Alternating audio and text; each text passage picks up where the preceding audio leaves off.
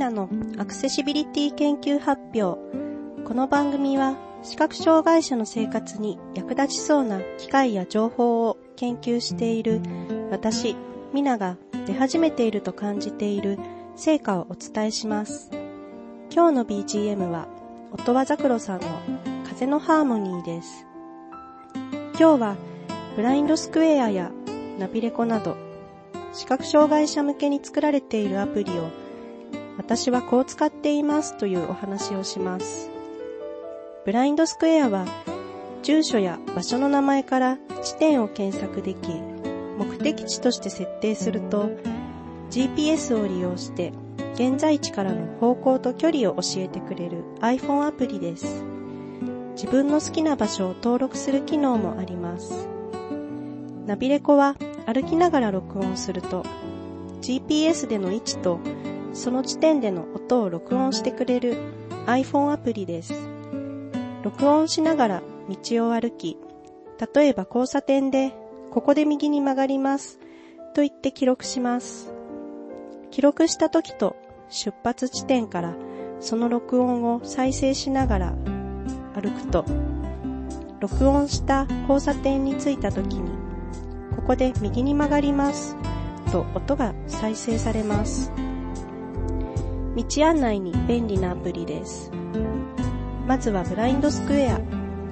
地元の行事で町内に点在する掲示板のすべてにポスターを貼ることになりました。掲示板の場所はなんとなくこの辺とか通りかかって見つけることはできるのですが、それを自信を持って地図に書くことができません。地図に書いてある一本目の道は今来ているこの道なのか、それとももう一本向こうなのかがはっきりとはわからないからです。そこでブラインドスクエアの地点登録を使いました。掲示板に着いたらブラインドスクエアで地点登録します。そして次の掲示板に移動します。そしてまた地点登録。これを掲示板の数だけ繰り返します。掲示板の数は10個ほど。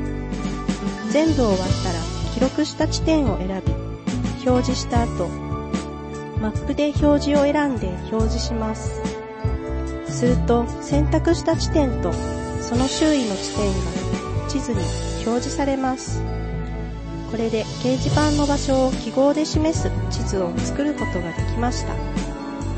GPS はとても正確なように感じました。さらに地元の行事の前日に広報車で町会内を回ることになっています。こちらは〇〇町会です。明日は資源回収です。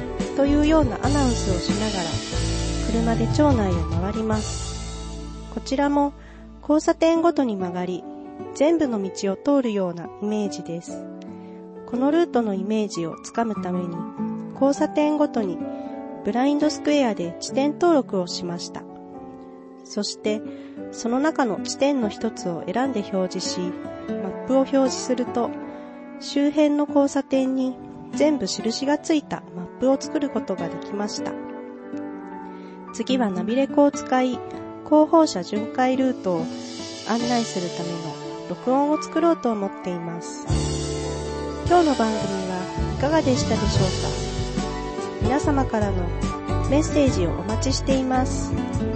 メールアドレス accs.himaraji.com 小文字 accs.himaraji.com までお送りください。番組専用メッセージフォームからもお送りいただけます。以上、ミナのアクセシビリティ研究発表でした。